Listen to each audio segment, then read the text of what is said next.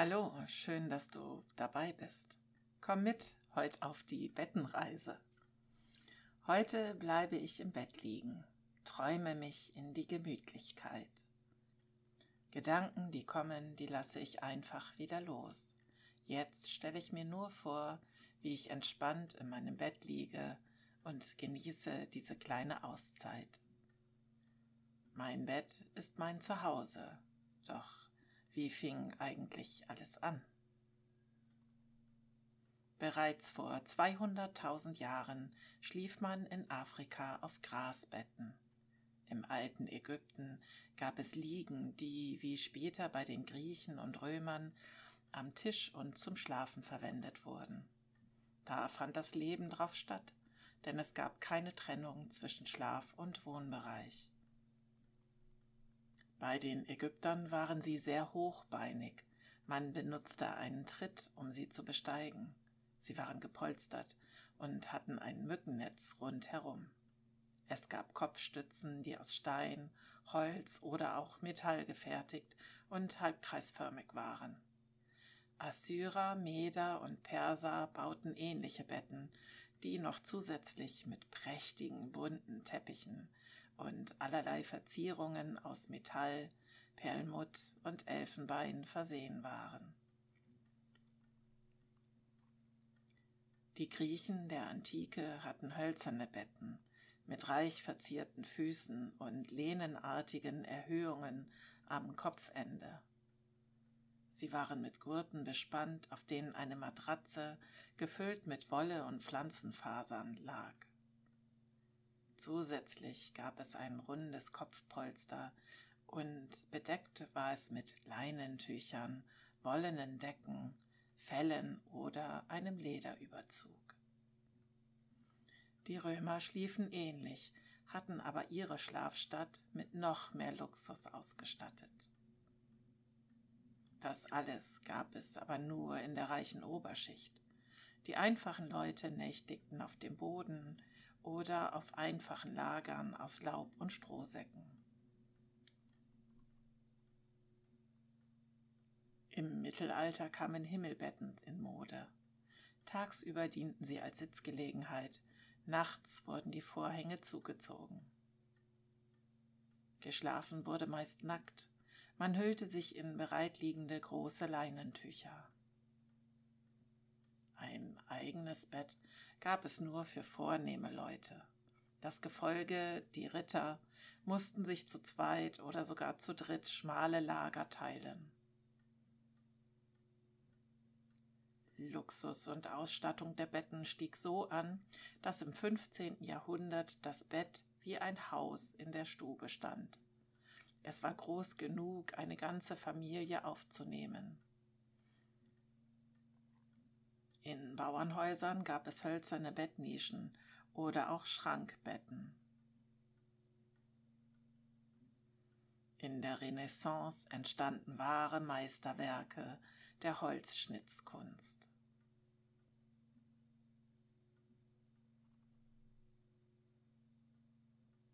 An den Fürstenhöfen hatte man Paradebetten zu Repräsentationszwecken. Sie standen in eigenen Prunkgemächern. Hier wurden gleichgestellte oder höherrangige Persönlichkeiten empfangen. Hier wurden Audienzen erteilt. Das öffentliche Aufstehen und Ankleiden, genauso wie das Zubettgehen, fand hier statt. Alles war ein Akt strengster zeremonieller Hierarchie. In der Zeit König Ludwig des 14. wurde es das Prunkmöbel schlechthin. Kostbare Stoffe waren wichtiger als seltene Hölzer und Vergoldungen oder Schnitzarbeiten. Samt, Seide, Silberstoffe, Brokat, Damast und Stickereien lösten das Holz in seiner Wichtigkeit ab. Die Kunst des Dekorateurs wurde wichtiger als die des Tischlers. Der Baldachin wanderte von den hohen Bettpfosten unter die Decke des Raumes. Er wurde dann freitragend befestigt. Die Betten wurden mit Vasen, Stoffquasten und Federbüscheln gekrönt. Ungefähr nach dem ersten Viertel des 18. Jahrhunderts hatte das Paradeschlafzimmer als Empfangsraum ausgedient. Andere Räume wurden jetzt für Treffen genutzt. Der wohlhabende Bürgerstand orientierte sich immer mehr am Luxus der Adeligen. Die Form des Bettgestells nahm immer mehr die Gestalt eines Kastens an. Schwere Federbetten kamen auf. Als die Betten in Massenproduktion gingen, verschwanden die kunstvollen Verzierungen immer mehr. Einfache Materialien bestimmen die Herstellung. Das macht sie immer erschwinglicher für jedermann. Heute spielen kunstvolle Verzierungen kaum noch eine Rolle. Vielmehr wird auf Schlafkomfort und ergonomische Aspekte geachtet. Ich liege in meinem Bett und atme ruhig und entspannt, während ich weiter zuhöre.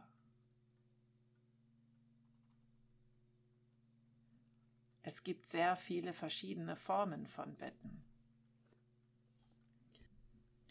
Baby- und Kinderbetten und Stubenwagen sind kleiner, haben einen schützenden Rahmen, damit die Kinder nicht hinausfallen können. Stillbetten werden an das elterliche Bett angebaut. Sie kommen immer mehr in Gebrauch, werden auch als Babybalkon bezeichnet. Bettgestelle mit Matratzen gibt es in verschiedenen Breiten, auch als Doppelbett. Hier liegt auf einem oder zwei Lattenrosten dann eine oder zwei Matratzen. Hochbetten sind so auch aufgebaut. Meist haben sie einen Nachtschrank oder zumindest eine Ablage an der Seite. Das französische Bett ist das kleinste Doppelbett mit 1,40 Meter Breite. Sie können aber auch viel breiter sein. Bestückt werden sie mit einer oder zwei Matratzen. Die Lücke, die sich dann zwischen ihnen bildet, wird auch Besucherritze oder netter Liebesbrücke genannt. Eine durchgehende Matratze ist eine Grand Lit.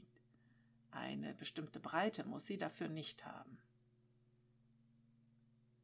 Etagenbetten finden oft dort Einsatz, wo nicht viel Platz ist ebenso wie ein Klappbett. Feldbetten sind zusammenklappbar und lassen sich schnell aufbauen und gut verstauen. Campingliegen lassen sich oft wie ein Z oder U zusammenklappen. Gartenliegen sind meist nicht klappbar und können aus vielen verschiedenen Materialien bestehen. Ein Futonbett kommt aus Japan, ist niedrig und mit einer eher dünnen Matratze versehen. Das Boxspringbett kommt aus Amerika. Das Spring im Namen steht für den Federkasten, der auf Füßen steht und auf dem eine Matratze und oft auch ein Topper liegt. Ein Schlitten- oder Kahnbett hat ein hochgezogenes Fuß- und Kopfende und macht so seinem Namen alle Ehre. Das Himmelbett ist überdacht von einem Baldachin, dem Himmel, und oft auch mit seitlichen Vorhängen versehen. Im Mittelalter war es sinnvoll, da bei zugezogenen Stoffbahnen die Wärme der darin liegenden Körper eingefangen wurde. Die Räume waren oft sehr kühl. Ein Gitterbett schützt den darin liegenden vor dem Rausfallen. Ein Outdoorbett ist aus wetterfestem Material, eben für draußen gedacht, bietet mehr Komfort als ein Feldbett oder eine Liege. Pflege- und Krankenbetten gibt es in vielen Ausführungen, meist elektrisch verstellbar, um die Pflege zu erleichtern. Seniorenbetten sind etwas höher, erleichtern so das Aufstehen aus ihnen. Ein Tagesbett ist ein schmales Bett für ein kurzes Nickerchen tagsüber. Ein Wasserbett gab es schon vor 3000 Jahren in Persien.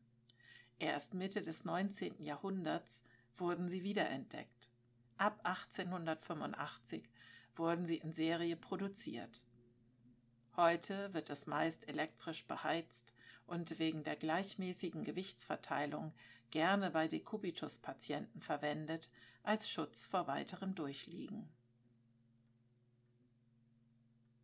Improvisierte Schlafstätten sind zum Beispiel Hängematten und Kombinationen aus Isomatten und Luftmatratzen, meist in Verbindung mit einem Schlafsack genutzt. Wenn man Schlafprobleme hat, dann macht es immer Sinn, mal eine professionelle Hilfe in Anspruch zu nehmen, die auch schlafmedizinische Gesichtspunkte aufgreift. Wie man sich bettet, so schläft man. Das gilt heute noch.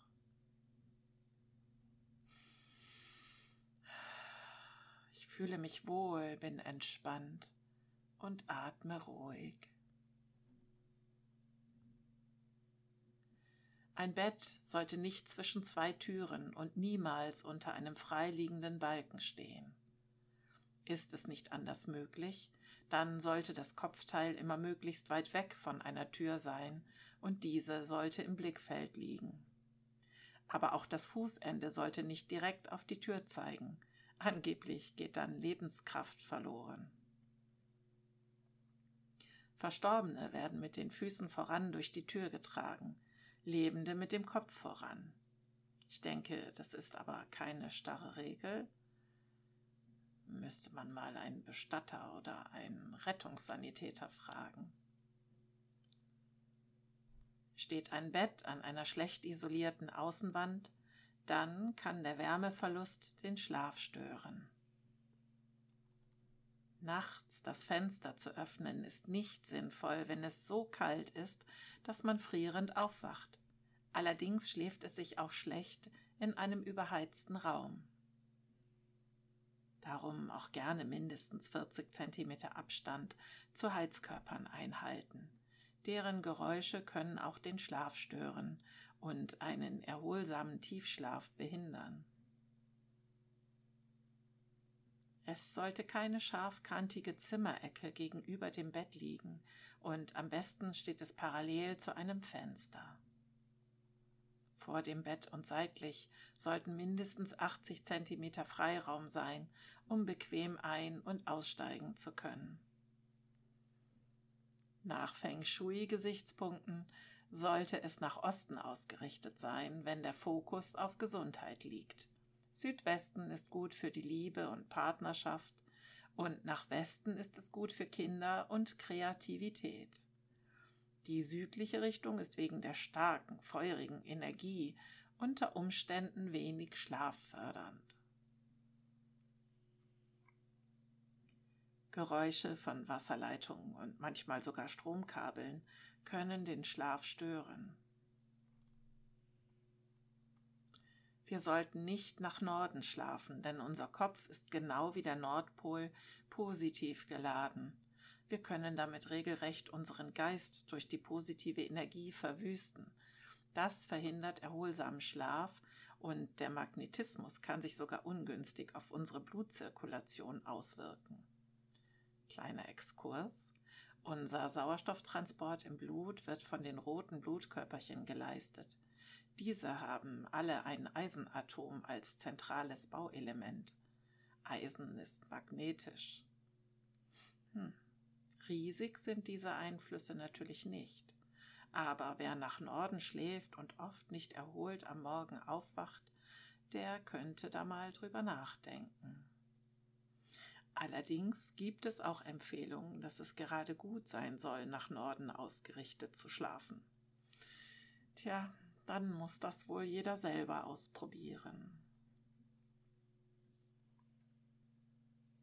Betten sollten nicht direkt mit dem Kopfteil an einem Fenster stehen. Dort herrscht auch bei geschlossener Tür und Fenster immer ein leichter Zug. Wir verlieren viel Körperwärme über den Kopf, denn die Oberfläche ist fast so groß wie die unseres Rückens. Darum sollte immer ein Abstand von mindestens 40 Zentimetern eingehalten werden. Ein Spiegel kann die Schlafqualität negativ beeinflussen. Man kann schlechter zur Ruhe kommen. Auch kann angeblich die metallene Rückseite eines Spiegels einen negativen Einfluss auf den Schlaf haben. Hängt oder steht der Spiegel so, dass man sich immer darin sieht, dann bringt er eine permanente optische Unruhe in das Schlafzimmer. Auch Lichteinfall kann verstärkt werden.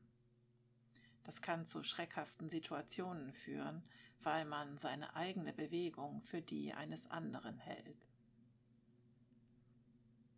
Ein Kopfkissen ist wichtig. Es soll so stützen, dass der Nacken gerade liegt. Der Kopf darf weder abgeknickt sein noch sich verdrehen.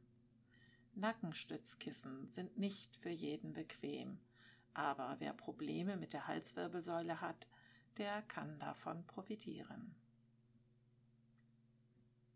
Die Faustregel besagt, je härter die Matratze, desto höher darf das Kissen sein. Tief atme ich ein und aus. Genieße das Gefühl, einfach nichts tun zu müssen und denke über mein gemütliches Bett nach. Mein Kissen, auf dem ich gerne meinen Kopf ablege.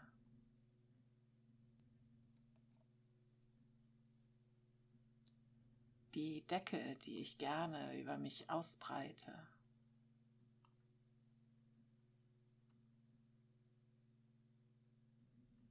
Farbe und Muster meiner Lieblingsbettwäsche.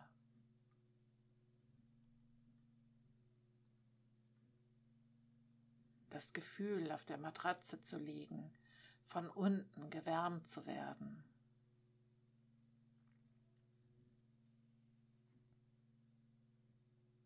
Im Bett zu liegen bringt immer ein Gefühl von Pause machen mit sich. Ein Durchatmen, sich strecken und erholen. Die Gemütlichkeit tut mir gut. Einen Moment genieße ich noch diese Ruhe.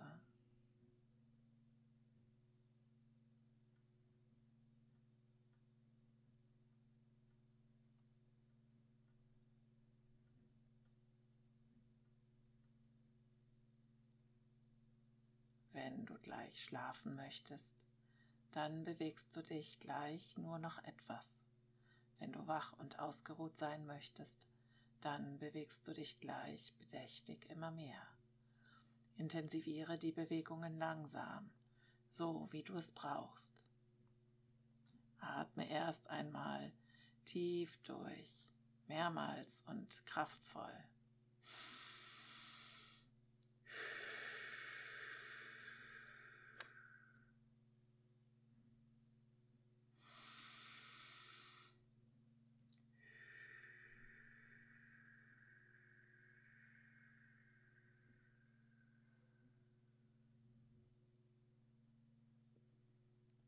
Richte nun dabei deine Aufmerksamkeit mehr und mehr auf deinen Körper.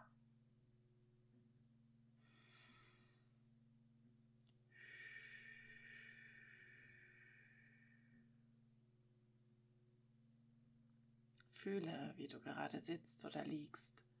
Spüre, wie entspannt deine Muskeln sind.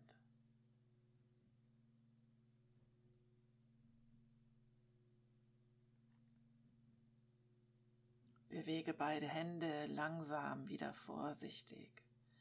Balle sie zu Fäusten und strecke sie wieder.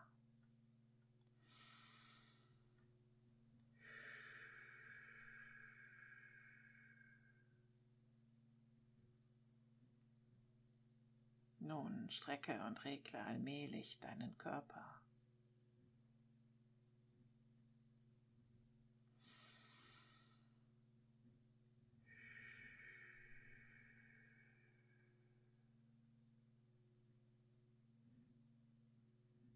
wenn du sie geschlossen hattest, öffne wieder die Augen und versuche das Entspannungsgefühl zu bewahren und mitzunehmen. Du bist jetzt wohlig entspannt, bereit zu schlafen oder frisch und ausgeruht, um zu neuen Taten zu starten, so wie du es brauchst. Vielen Dank, dass du mit mir eine Pause in deinem Bett gemacht hast. Ich hoffe, du konntest die Zeit entspannt genießen.